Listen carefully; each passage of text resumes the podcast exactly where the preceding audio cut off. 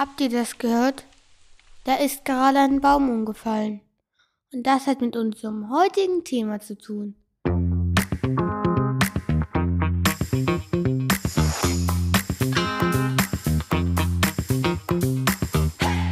Hallo liebe Freundinnen und Freunde der Natur. Willkommen zurück bei Studio Baumhaus. Ich bin Carlo und heute nehmen wir uns das Thema Nachhaltigkeit vor. Wir entdecken, woher dieser Begriff kommt, was er bedeutet und was es für uns im Alltag bedeutet. Bereitet euch auf eine spannende Entdeckungsreise vor. Lasst uns zuerst einmal erforschen, was Nachhaltigkeit eigentlich ist. Wenn wir Nachhaltigkeit hören, denken wir viel an Umweltschutz oder Energiesparen. Aber lasst uns mal genauer hinschauen. Der Begriff Nachhaltigkeit hat seine Wurzeln in der Forstwirtschaft des 18. Jahrhunderts. Hans Karl von Karlowitz, ein schlauer Forstbeamter, machte sich Gedanken darüber, dass man Wälder so nutzen muss, dass sie für immer erhalten bleiben. Er schlug vor, immer nur so viel Holz zu fällen, wie auch wieder nachwachsen kann.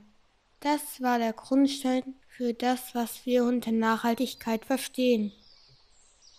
Aber was bedeutet Nachhaltigkeit heute?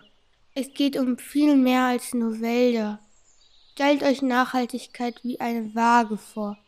Auf der einen Seite sind unsere Bedürfnisse, wie Essen, Wohnen und Reisen. Auf der anderen Seite ist die Natur mit ihren Pflanzen, Tieren und Ressourcen. Nachhaltigkeit bedeutet, diese Waage im Gleichgewicht zu halten. Wir nutzen die also so dass es sich erholen kann und auch für zukünftige Generationen erhalten bleiben. Lasst uns ein paar Beispiele anschauen. Wenn wir recyceln, helfen wir vier Rohstoffe zu sparen, weil keine neuen Rohstoffe verwendet werden müssen. Wenn wir zu viel Fisch fangen, gibt es bald keinen Fisch mehr. Alle aufgegessen, bevor es Nachwuchs gab. Nachhaltigkeit bedeutet nur so viel Fisch zu fangen, die auch nachwachsen können. Oder denkt an erneuerbare Energie wie Wind, Sonnenenergie. Sie sind nachhaltig, weil sie sich immer wieder erneuern und unsere Umwelt nicht belasten. Jetzt fragt ihr euch vielleicht, wie können wir im Alltag nachhaltig leben? Versucht weniger wegzuwerfen und mehr wiederzuverwenden. Mehr Sachen sollten wir auch reparieren und nicht neu kaufen. Auch unser Essenverhalten kann nachhaltig sein, indem wir weniger Fleisch essen.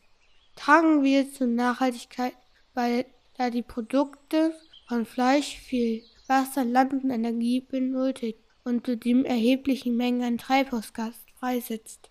Das alles belastet unsere Umwelt. Nachhaltigkeit ist wie ein Garten. Jeder von uns kann etwas anpflanzen und pflegen.